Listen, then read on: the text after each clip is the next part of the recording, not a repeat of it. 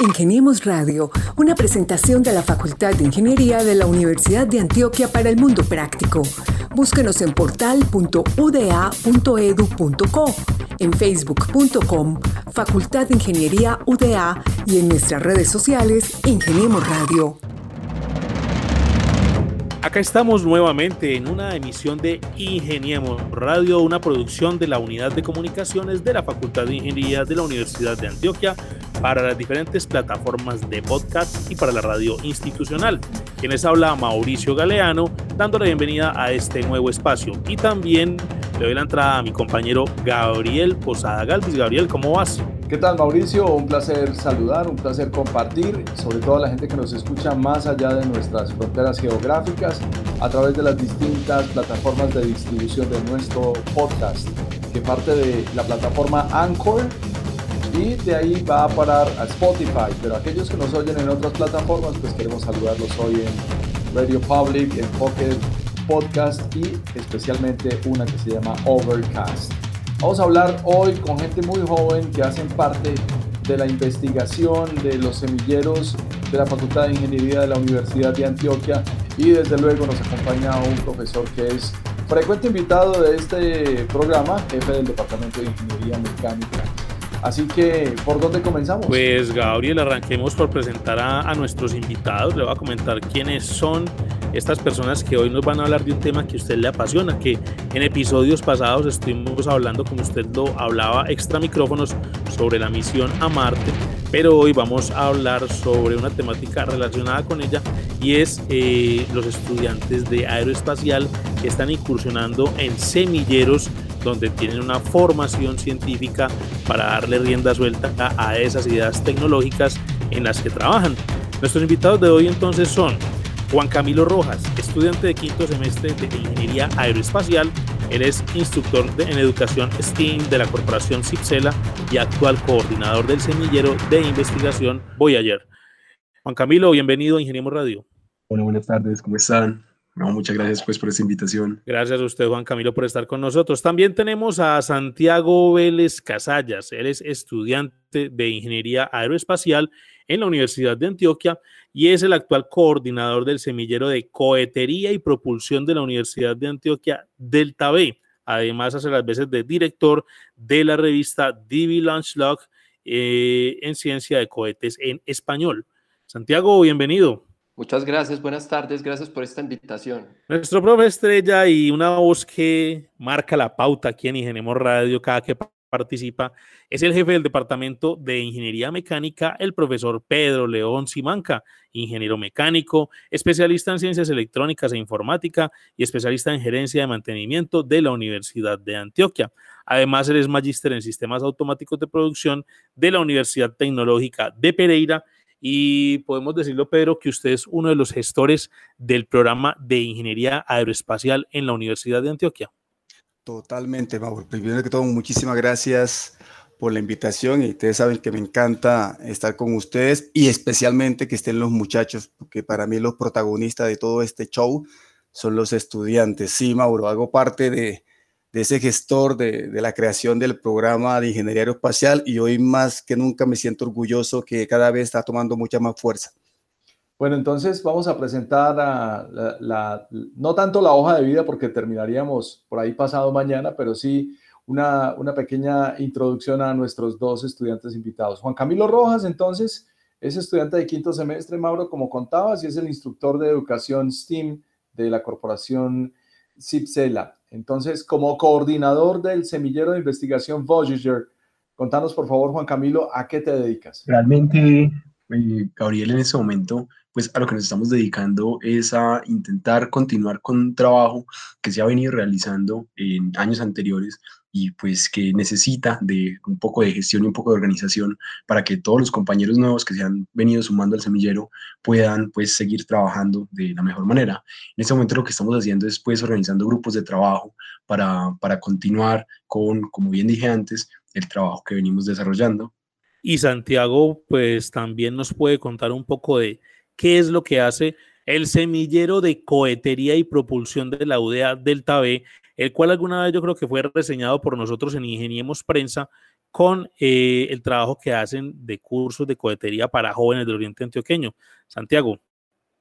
Mauricio, muchas gracias. Qué pena con vos, ahorita me confundí. Yo para esto soy bien malo. Eh, pero muchas gracias por esta oportunidad de dejarnos comentar. Qué pena hay con vos.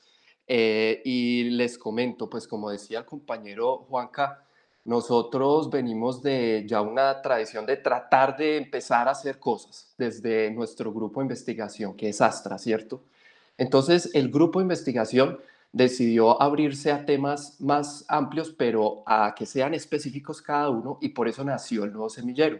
En este semillero estamos eh, pues concentrados en tres trabajos por ahora para empezar con paso fuerte. Uno es eh, desarrollo de propelentes sólidos, que de hecho se va a efectuar eh, a mitades del mes que viene, julio. Eh, una turbina que el grupo Astra tiene, que fue donada desde Boeing y, pues que fue gestión tanto de la universidad como de la empresa Cipsela, a la que hace parte el compañero. Y en este momento se está planeando poder entrar en algún concurso de cohetería.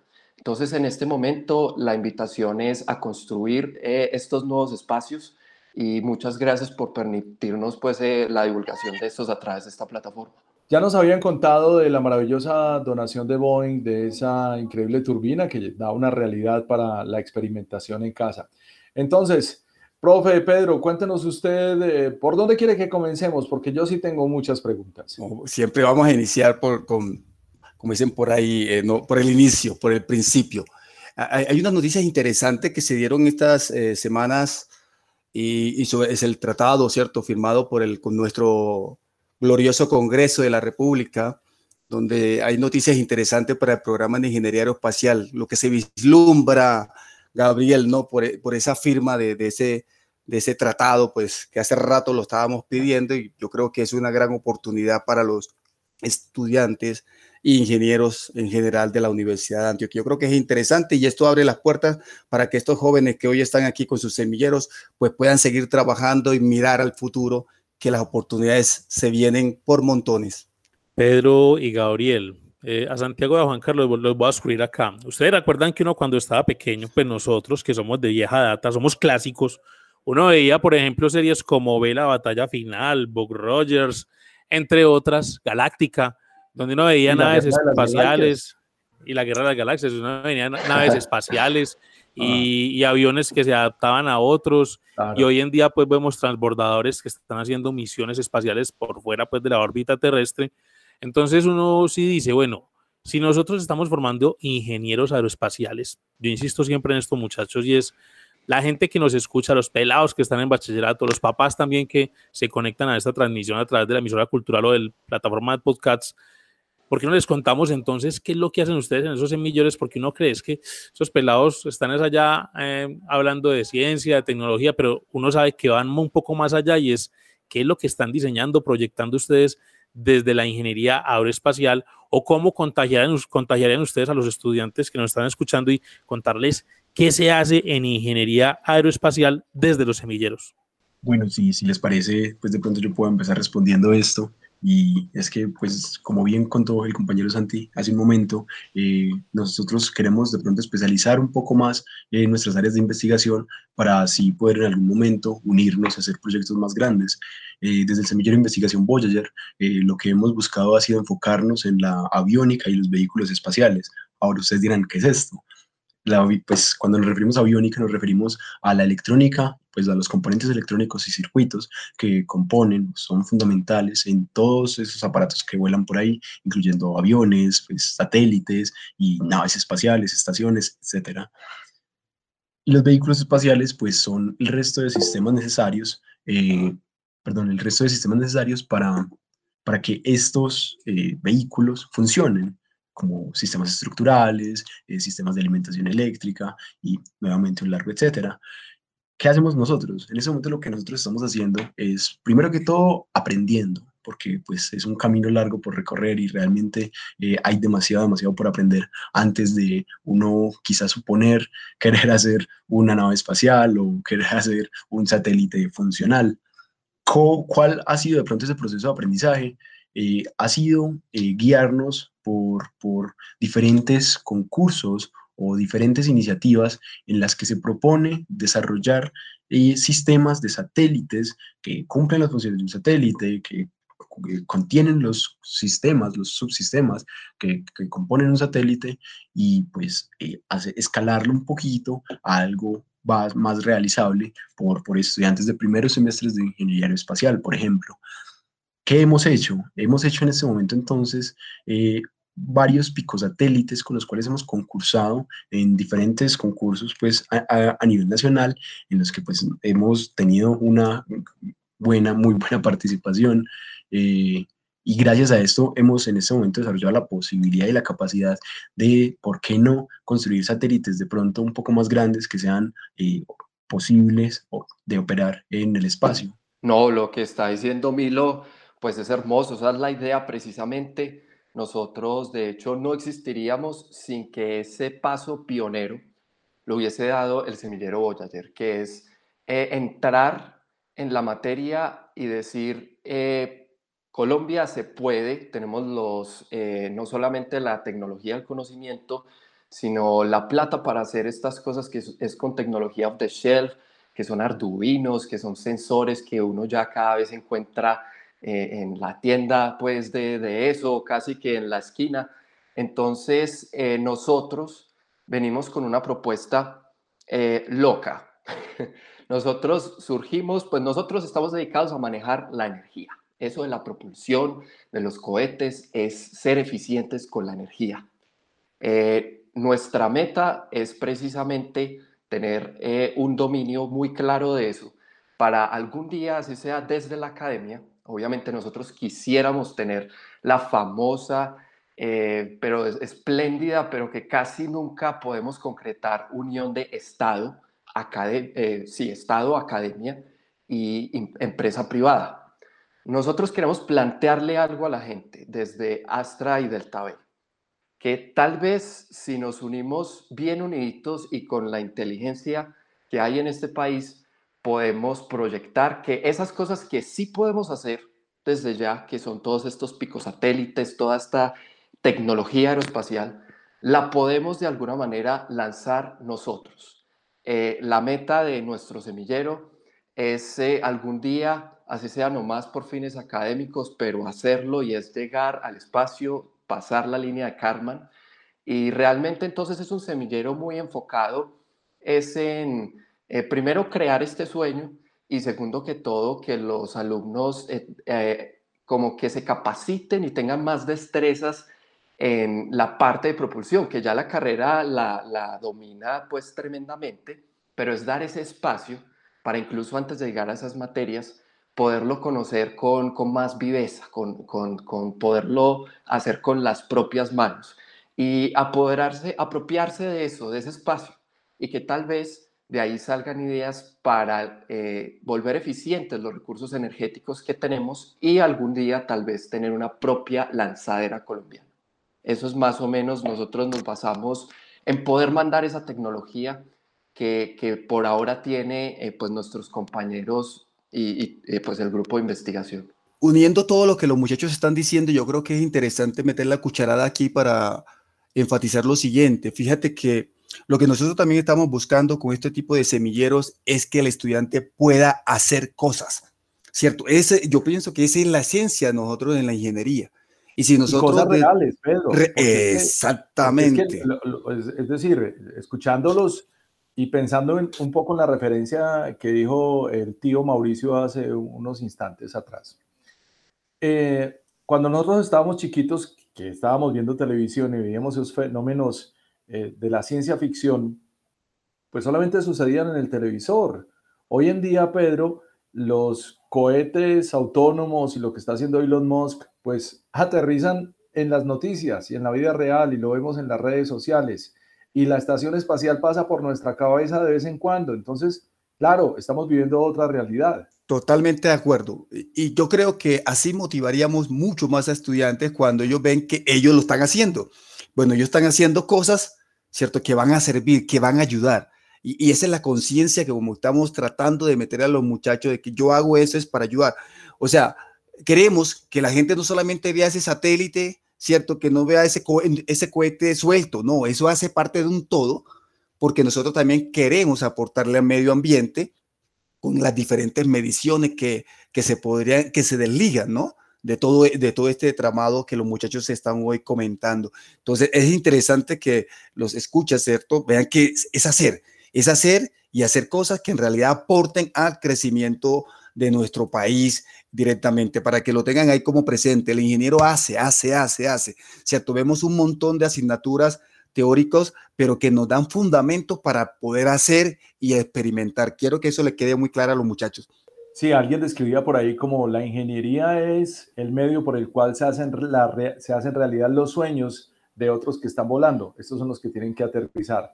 Mauricio, pero para volver a esa conversación de, de estos tiempos modernos, pues preguntémosle a Santiago y a Juan Camilo cuál es la realidad de los insumos para poder soñar con el manejo de la energía y precisamente experimentar. No, yo, yo creo que para eso pues mejor que hable Santi, hablando como concretamente de los insumos necesarios para, para eh, generar eh, estos, este tipo de propelentes, para concretamente mover energía y, y, despegar un cohete.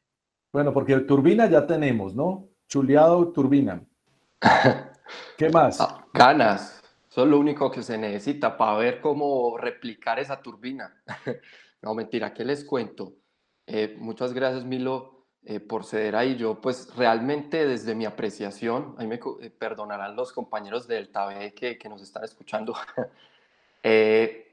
pues un cohete es una cosa que tiene que ser muy eficiente, porque esa, esa vaina tiene que llegar arriba con un montón de peso, porque como estábamos hablando de la turbina, la turbina tiene la mitad de lo que es importante afuera, en el aire, que es el oxígeno, para quemar, para quemar ese combustible. En cambio, el cohete no. El cohete tiene, digamos, eh, discúlpenme así por la analogía mal hecha, pero el oxígeno adentro. Entonces tiene todo ese, toda esa masa ahí adentro y es por eso que nosotros tenemos que llegar a ser muy eficientes. El insumo más importante es la gente. Si la gente está animada, eso sale de alguna manera, uno se inventa algo, yo creo, porque eso es lo que uno más o menos ve de todas estas historias de éxito que ustedes están contando, por ejemplo, Elon Musk, eh, todos estos millonarios de hoy en día que están en esa industria. Al principio les dijeron, eso es muy loco, no se pongan esas, y se inventaron de alguna manera y pudieron. Unos a punta de plata, otros a punta de ingenio. A nosotros nos toca a punta de ingenio y además del ingenio, ¿qué, podemos, qué necesitamos? Necesitamos instalaciones y insumos para las pruebas, que me imagino que era lo que estaban diciendo. Ya está el banco, afortunadamente, un banco de testeo para propelente sólido, pero Astra está formando, eh, está construyendo uno para propelente líquido, que es el más utilizado, el de, por ejemplo, los cohetes de SpaceX, los de la NASA. Eh, pero también necesitamos los propelentes. Por el lado de los propelentes líquidos, esto es un poco más sencillo en términos de permisos, aunque no de controlar. Eso es eh, tomar gases y comprimirlos a tal punto que devuelvan un líquido y eso pues es tremendo y eso, mejor dicho, es pagar un servicio de nevera, es como si uno estuviera vendiendo helados todo el tiempo. Eh, y el otro, el que sí es sencillo, que son los sólidos, en nuestro país por la situación que sabemos sociopolítica de toda la vida, pues realmente requieren permisos, poderlos adquirir. Nosotros tenemos la fortuna de que, discúlpenme, eh, nuestros profes se llevan muy bien eh, con el Estado porque les han demostrado que quieren es, eh, ayudar. Han tenido muchos programas STEM, como por ejemplo en el que está Camilo. Y, y entonces gracias a esto, un profe nuestro, David Pineda, mediante CIPSELA y mediante pues, el profe Pedro, por supuesto, y la Universidad de Antioquia, nos consiguió un primer bache de insumos de Indumil, que es el único que puede dar este tipo de insumos. Toca seguir eh, trabajando duro para mostrarle a Indumil que nosotros somos eh, no clientes, sino más bien socios eh, merecedores de más insumos en el futuro. Ojalá no y centrado a la industria de la guerra. Nosotros sabemos que incluso Indumil no quiere guerra, sino que es una, una industria que tiene que estar ahí, pues porque esto es un Estado y tal cosa. Eh, pero sí para poderles colaborar al Estado eh, a, llegar a la gente más rápido. Por ejemplo, el manejo de la energía que ustedes están diciendo que estábamos comentando.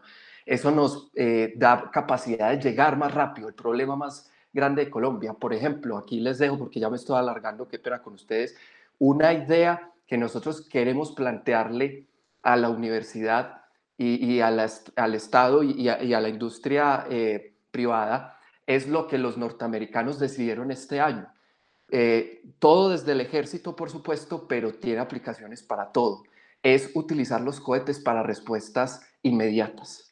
Imagínese usted poder apagar un incendio inmediatamente que usted sabe que está pasando, que los incendios cada vez son más tenaces. Aquí en Colombia ya tienen otro, otra cara, no solamente es la de que apareció el incendio, sino que gente está incendiando. Eh, imagínese poder dar asistencia médica instantánea.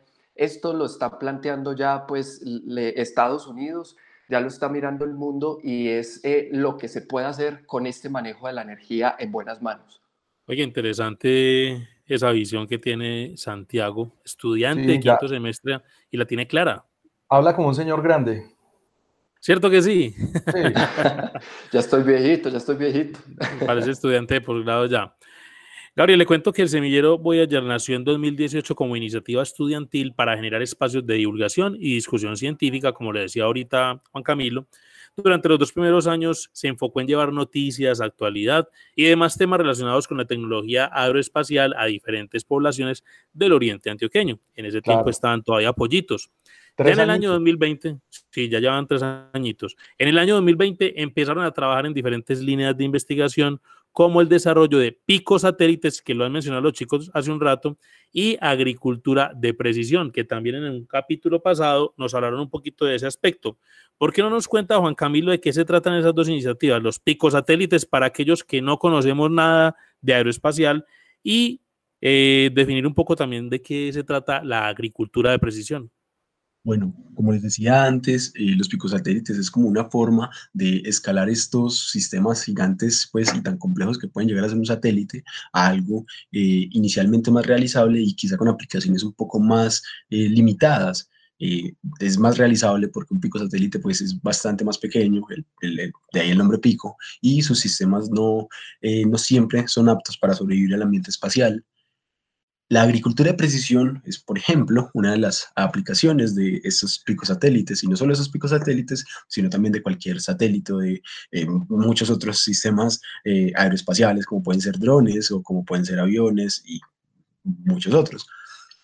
¿Qué es la agricultura de precisión? La agricultura de precisión, pues, es eh, hacer análisis de, diferentes variables que pueden surgir en diferentes cultivos y a partir de ellas, pues de pronto eh, ver qué acciones se pueden requerir para mejorar o para erradicar, por ejemplo, una plaga, eh, para de pronto aumentar la producción o dañar, eh, perdón, mermar la erosión del suelo. Muy concretamente, lo que nosotros estuvimos planteando en la agricultura de precisión, y esto fue incluso de la mano de un semillero de ingeniería agrícola, era intentar con el uso de drones y con pues, con procesado de imágenes, eh, identificar eh, los, los, los mangos en los cuales había sido o han tenido problemas de, de ceratitis capitata, que es una mosca de fruta. y a partir de pues, la identificación de la distribución de este tipo de moscas, se podría de pronto eh, plantear soluciones más efectivas o más eficaces para ese tipo de problemáticas. Profe Pedro, todo eso suena muy interesante, suena maravilloso y suena muy desarrollado. Los gringos hablan de Science Rocket. Nosotros no necesitamos ser, digamos, sabios o, científicos de cohetes para poder hacer muchas cosas que hoy en día son realidad y que parten muchas veces del juego. Pero quisiera preguntarle eh, por medio suyo a Santiago sobre ¿cuáles son las necesidades reales del mercado colombiano? Porque es que una cosa es los, las sequías y los incendios gigantes que está teniendo en este momento California versus un país en vías de desarrollo como Colombia con estudiantes curiosos que están en un semillero de ingeniería. Yo creo que es interesante mm, la necesidad que tiene el país, Gabriel. Mira, nosotros tenemos que apuntarle a lo que en realidad el, el país puede puede vender, digámoslo así. Ellos hablaron de, la parte agrícola y yo creo que es un punto interesante que Colombia le, apunte a esos lados. Nosotros no trabajamos solo, Gabriel. O sea, cuando estamos, eh, los muchachos están desarrollando ya sean cohetes, ya sean picos, satélites, lo, que quiera, ¿cierto? Eso va acompañado de que no, estoy solo en el, en el área. Él, él, lo dijo ahora, nos tuvimos que unir con la gente de agrícola para que ellos tuvieran necesidades. Y fíjate, Gabriel, si ellos no dan necesidades, entonces se ve cómo podemos nosotros hacer eh, de una manera más eficiente eh, la detención de, de, algunos animales que me están dañando la, los cultivos. Ya hay una, una, necesidad ahí. ¿Cómo podemos nosotros eh, ser más eficientes cuando vamos a, a, regar, por ejemplo, con algunas de los, de los para quitar algunas, digámoslo, esos insecticidas que ellos se echan, ¿cierto? Para, para nutrir. ¿Cómo lo hacemos más eficiente? Ah, entonces ahí entran los muchachos también a jugar. Mm. ¿Cómo sabemos nosotros la, la humedad? ¿Cómo sabemos nosotros la, la, contaminación que se está manejando? E, eso es interesante que los muchachos también lo, lo tienen en cuenta. O sea, fíjate que no solamente es el satélite que está ahí, que, que lanzamos esto, no, eso va ligado a otras cosas, a otras cosas que nosotros como, como país le tenemos que apuntar. Ahí es donde, Gabriel, yo pienso que que nosotros como, como país necesitamos unas buenas políticas que nos tracen un rumbo y nos digan, necesitamos esto y ustedes, eh, ingenieros, nos pueden ayudar a desarrollar. Yo creo que cuando esa necesidad el país las, de, las, las tenga bien clara, nosotros las conocemos, pero cuando ellos saquen eso a la luz pública y digan, tenemos dinero para, seguro, Gabriel, que lo que se van a venir son desarrollo por parte de estos jóvenes que la tienen bien clara, ¿no? Buenísima respuesta, gracias Pedro León. Entonces ahora Santiago, por favor, cuéntanos cuáles han sido eh, esos dolores que ustedes han detectado y que pueden empezar a proponer soluciones. Muchísimas gracias, hombre Gabriel. Eh, pues esa es muy buena pregunta en el ámbito general. Realmente lo que más hemos visto desde Astra eh, es precisamente poder cooperar en la agricultura tanto con el, programa que ya nos contó Milo y, los programas que nos acaba de, contar el, el, profe Pedro, eh, nosotros también estábamos eh, de mano de Astra observando uno que es, ¿cómo es que se le dice a esto? Discúlpeme, es como cosechar nubes, es como el término así coloquial, pero son cohetes que en zonas muy, muy, muy, muy secas, como el desierto de La Guajira, estaba apuntado a eso eh, hacer llover con pequeñas partículas de aluminio que tiene el cohete. Eh, otras eh, apuestas que se le dan es precisamente al sembrado de, por ejemplo, de, de, grandes extensiones de tierra en las zonas deforestadas. un cohete que tenga muchas semillas, que pues de esto ya están en otros sitios, ¿cierto? Se puede tanto con drones como con aviones, pero un cohete lo hace una sola vez, lo hace preciso y lo hace rápido. Y una gran área de tierra la cubres completamente de lo que tú quieres eh, sembrar. Porque recordemos pues de, la parte de cohetería que la ventaja de un cohete eh, solamente son dos que pues a pesar de que sean dos por alguna razón es que le estamos apuntando en el mundo los seres humanos tanto a ellas y es eh, primero que tiene un poder tremendo que se, que se traduce en velocidad, en llegar alto, en llegar lejos, y segundo, la precisión. Lo que tiene de bueno un cohete es la precisión. Entonces, eh, en el marco de la agricultura de precisión, que es como en este momento el frente así, además de STEM, de Astra, eh, los cohetes tienen esos usos de poder ser herramientas asequibles que pueden proveer un servicio de agricultura de precisión en unas cosas muy específicas, claro, como las que les acabé de mencionar, pero preciso. O sea, ahí estamos de verdad en la, precisión y que otras cosas les es muy difícil lograrlo. Entonces, es, podría estar por ese nicho. Igualmente, nuestro semillero eh, es de dos eh, ambivalentes, ¿cierto? Cohetería y, y propulsión.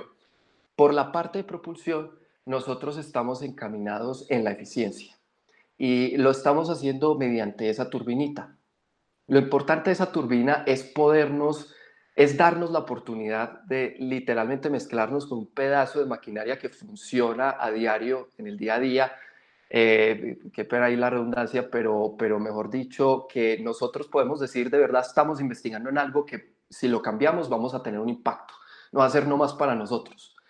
Eh, ahí nosotros estamos investigando por el momento cómo funciona, ¿cierto? Primero a ver cómo es que funciona toda la vuelta y de ahí queremos hacer un proyecto eh, junto con una empresa de un compañero que se llama Climática, eh, que se dedica a, ver los gases de, pues se dedica a muchas cosas, pero una de las cosas que más hace es a reparación de calderas y a mejorar su eficiencia.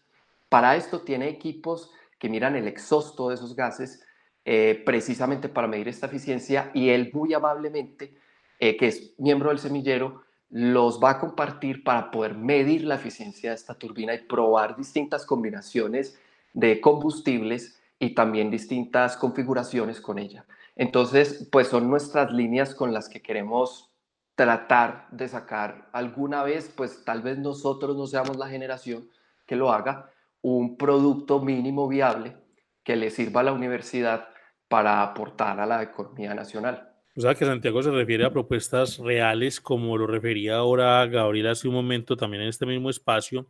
Y en ese sentido, pues también quiero destacar que actualmente el semillero Voyager continúa con espacios de divulgación, pero que ahora tienen en marcha varios proyectos, uno de ellos de la mano de la Universidad de AFIT, donde trabajan en la construcción y adecuación de estaciones terrenas para comunicaciones satelitales.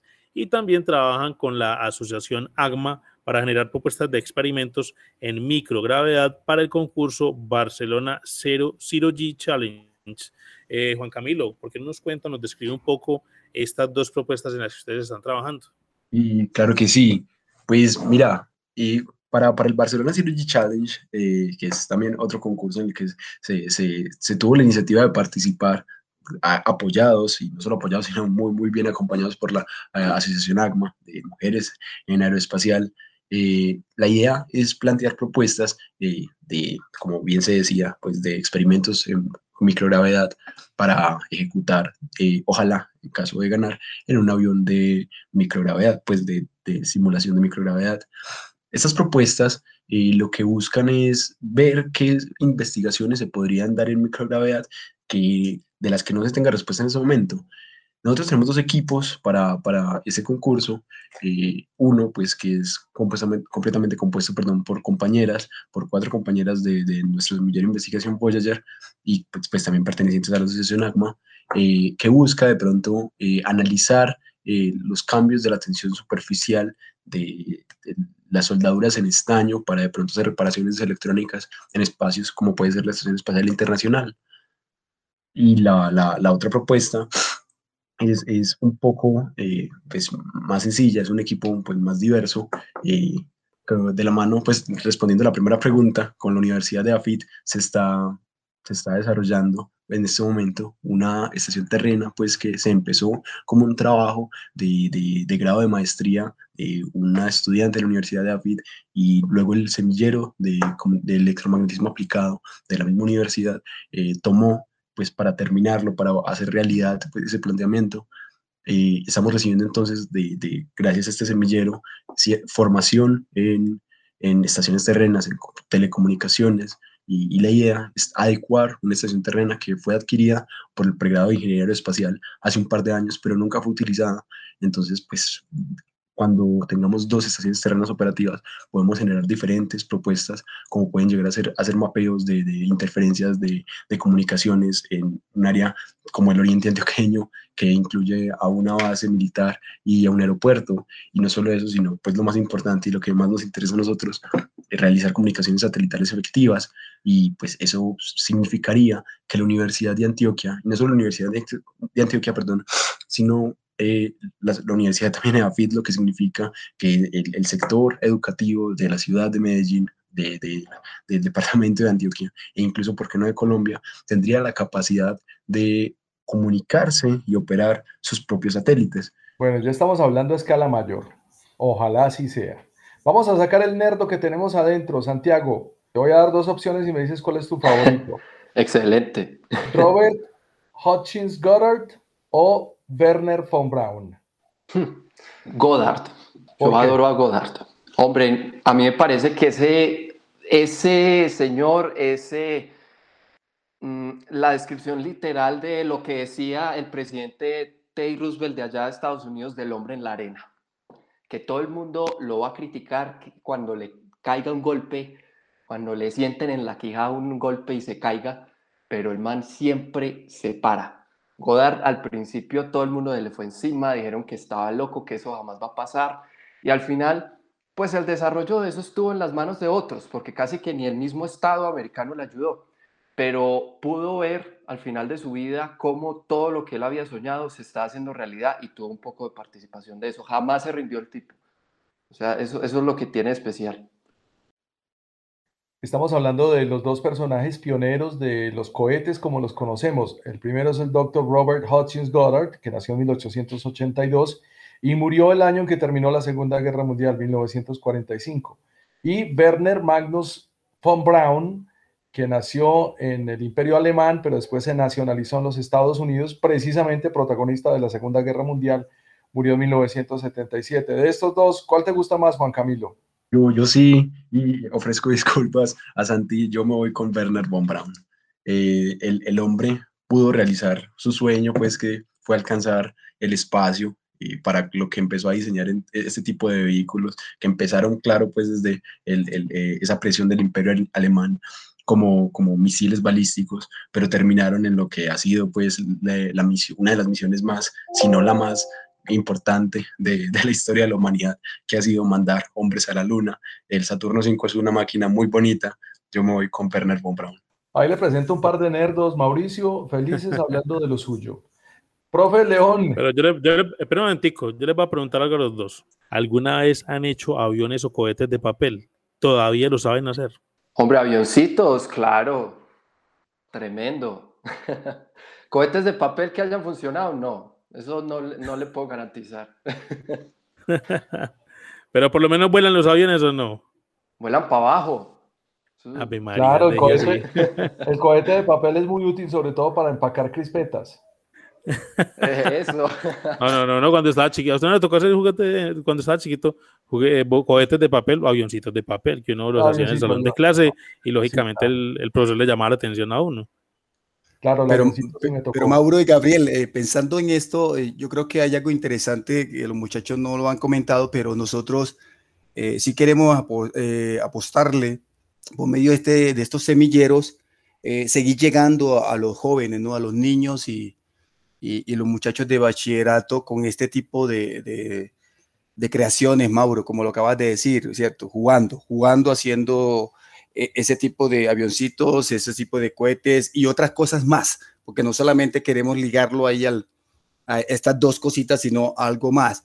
Y por eso también el semillero, Gabriel y Mauricio, también le está apostando en el futuro a hacer este tipo de, de cursos para, primero que todo, eh, motivar a los, a los jóvenes, tanto niños como, como jóvenes, para que se vayan pensando en presentarse en ingeniería aeroespacial, ¿cierto? Como para que los muchachos también dentro del mismo semillero, pues se puedan conseguir algunos recursos, porque no hemos hablado todavía, Gabriel, o, o sí lo preguntaron, Gabriel lo preguntaron sobre, sobre los recursos, ¿cierto? Ustedes saben que los recursos son escasos, nosotros no somos unos eh, un departamento ni una facultad con mucho dinero donde se nos entregue dinero para hacer este tipo de experimentación, sino que nos toca tocar puertas por todos lados. Entonces, Gabriel, también le estamos apostando, Mauro, le estamos apostando a que este semillero que los muchachos hoy están aquí comentando, vamos a hacer ese tipo de, cursillos a los muchachos jóvenes y así vamos a recoger recursos para que ellos mismos lo inviertan, ¿cierto? En, ese, en esa compra de insumos, Gabriel, que lo pensionaste al principio.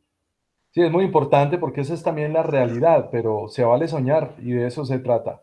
Correcto. Bueno, los muchachos quieren enfocar este semillero en investigación sobre satélites y, y, vehículos espaciales, por eso siguen desarrollando pequeños satélites y siguen aprendiendo de diferentes procesos relacionados con la electrónica indispensables para la construcción de un satélite. ¿Hasta dónde llega esa realidad, Juan Camilo? ¿Qué, qué tantos satélites tenemos?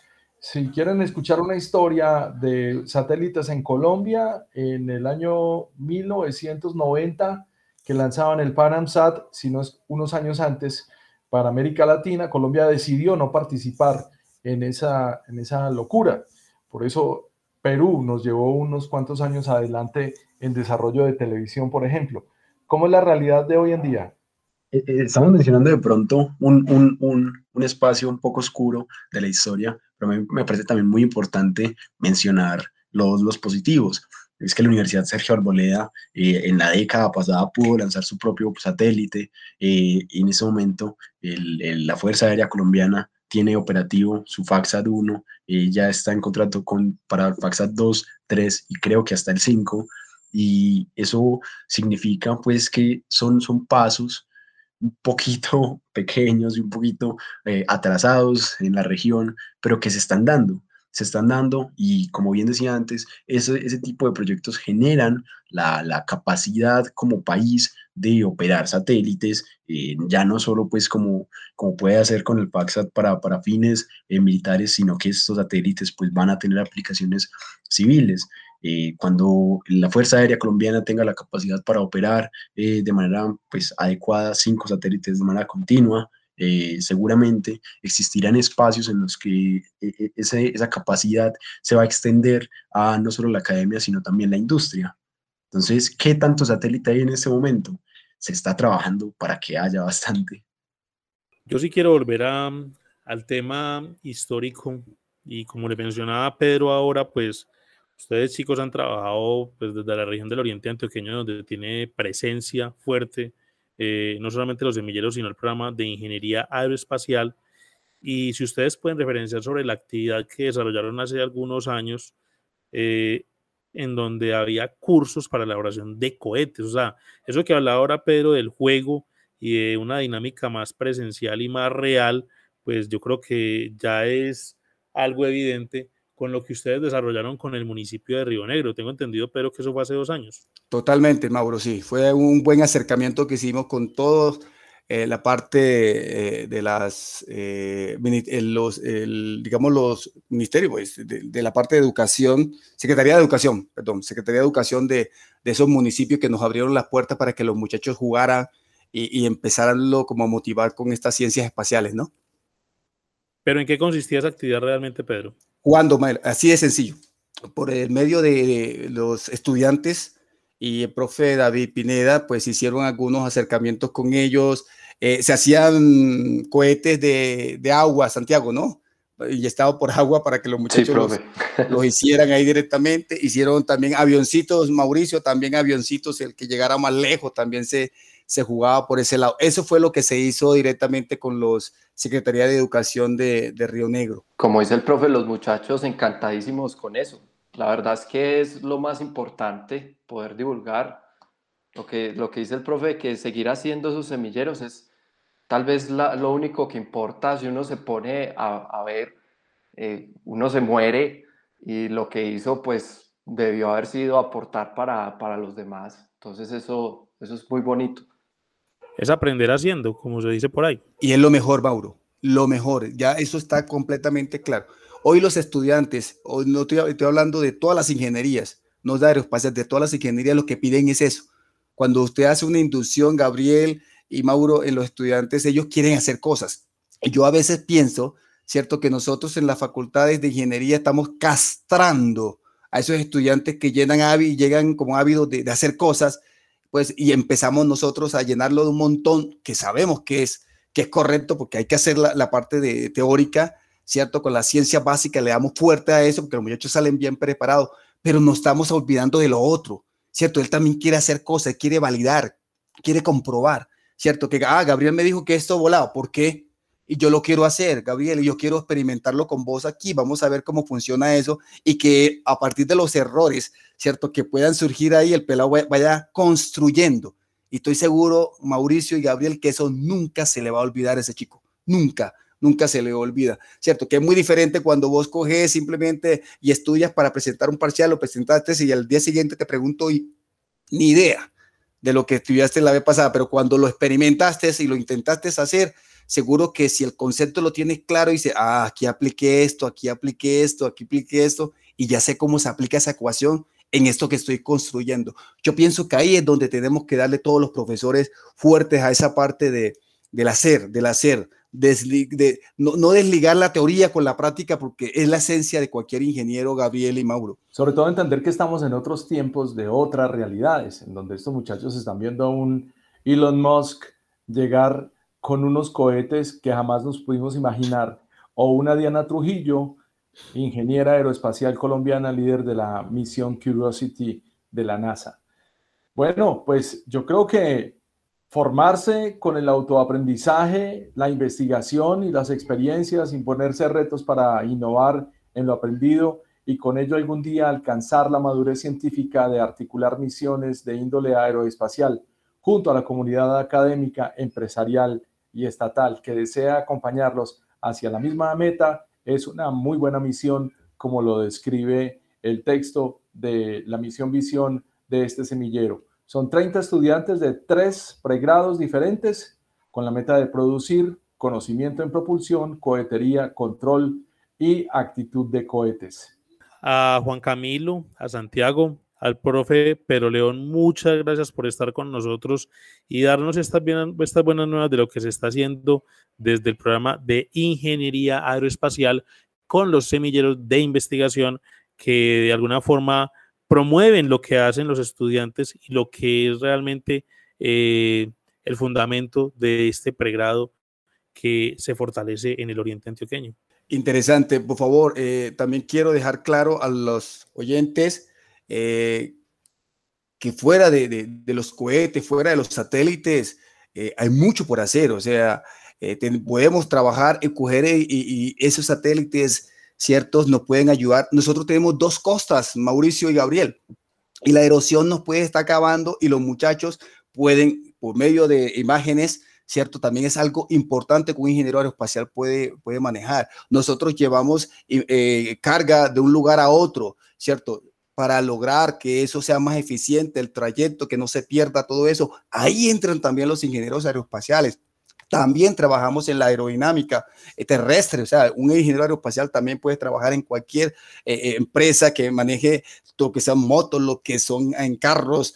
Es, eso lo puede hacer también un ingeniero aeroespacial. Un ingeniero aeroespacial también es un buen programador, también puede aportar en la parte de programación directamente. Entonces, fíjense que los campos de acciones que tiene un ingeniero aeroespacial son amplios, amplios. Entonces, están ustedes todos invitados a presentarse a la Universidad de Antioquia y a ser parte de los primeros ingenieros aeroespaciales de la, la única carrera que tiene Colombia, ¿cierto? Con esa denominación, ingenieros aeroespaciales. Y pronto se viene nuestro doctorado en ingeniería mecánica aeroespacial, así que moñona para todos los estudiantes, ¿no? Fuera de las, Gabriel, fuera, Gabriel y Mauro, fuera de los intercambios académicos que los muchachos pueden hacer con otras universidades. Santiago no lo dijo, ¿cierto? Pero tuvimos una reunión muy interesante con la Universidad de Baja California la semana pasada donde se nos invitó para que ellos también nos llevan una ventaja ya elaborando algunos diseños de, de cohetes, Gabriel, y nos invitaron, profe, cuando quieren, muchachos, cuando quieren venir, acá podemos trabajar juntos y desarrollar tecnología.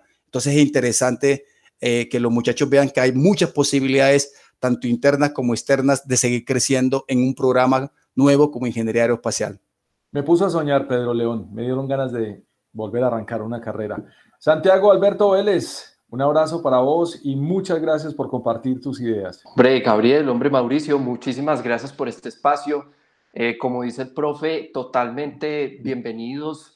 Eh, algo que los profes nos han dicho mucho es, oiga, alíese con todo el mundo, porque todo el mundo sabe algo. Cualquier carrera eh, tiene algo berraquísimo para, para aportar.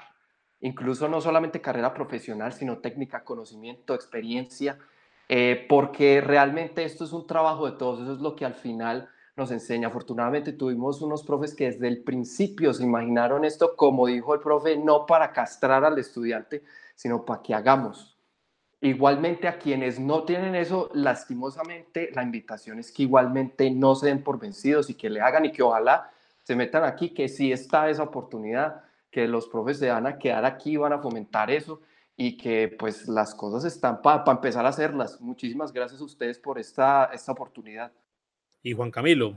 Mauricio, Gabriel, y claro a todos los que nos estén escuchando, agradecer por este espacio tan importante de divulgación pues desde lo que se está haciendo y siguiendo la línea de pronto de lo que estaban mencionando el profe Pedro y Santi, hay que tener en cuenta que las grandes misiones como las que se llevan a cabo eh, con la, la, National Aeronautics and Space Administration o con la Agencia Espacial Europea eh, incluyen a todo el mundo, a todo el mundo, a todo el mundo.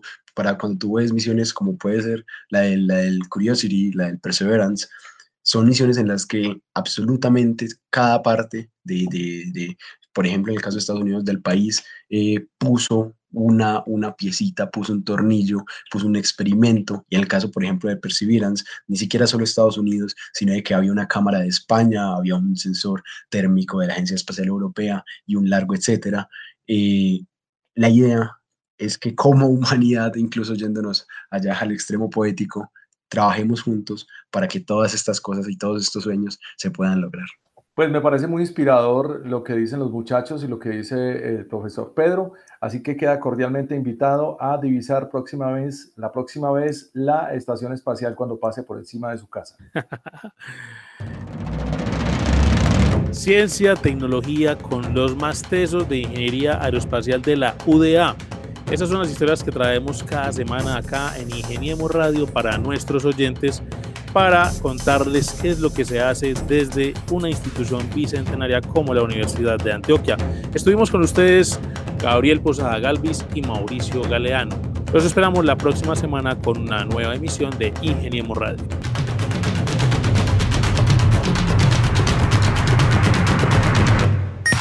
Ingeniemos Radio, una presentación de la Facultad de Ingeniería de la Universidad de Antioquia para el Mundo Práctico. Búsquenos en portal.uda.edu.co, en facebook.com, Facultad de Ingeniería UDA y en nuestras redes sociales Ingeniemos Radio.